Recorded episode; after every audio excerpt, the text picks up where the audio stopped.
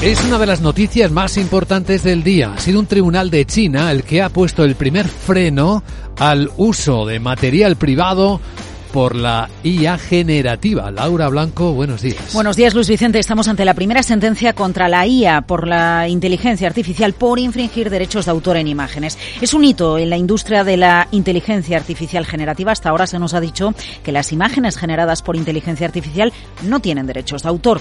Pues esto cambia, porque por primera vez un tribunal emite una sentencia vinculante. El tribunal, como dices, está en China, en Huangzhou, y dice que una empresa de ella ha infringido derechos de autor de las obras de Ultraman al ofrecer servicios de inteligencia artificial generativa y que ahora se debe asumir la responsabilidad civil que corresponde. Ultraman, el superhéroe que nació en los años 60 en la televisión japonesa con 40 metros de altura y muchísimo éxito en China.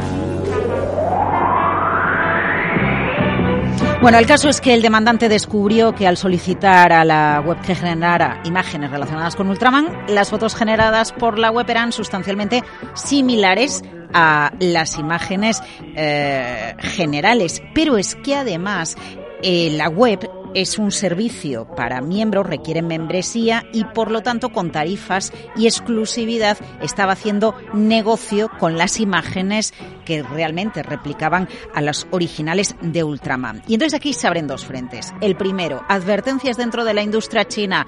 Claro, si nos vais a parar los pies, ¿qué vamos a hacer? Pues a lo mejor no seguimos invirtiendo y desarrollando inteligencia artificial generativa. ¿Dónde está el límite entre la regulación y la sanción y el desarrollo de nuevas tecnologías?